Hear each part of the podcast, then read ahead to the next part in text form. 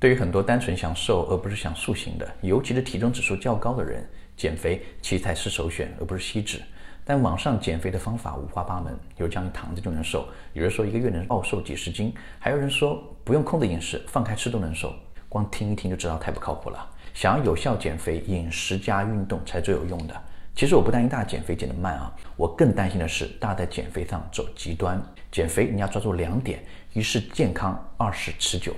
过度节食或者超负荷运动，虽然能在短期内有效果，但对身体的危害非常大。前者会损伤机体的消化系统，甚至打破代谢平衡；后者对心肺和关节的压力非常大。所以减肥切忌过激，一味图快，一定要保证身体处于健康的状态。而且过度节食或过度运动的方式，往往不会持久。你想想看，每天把自己饿着，想吃的不能吃，或者每天高强度的运动，三五天你还能坚持，三五个月呢？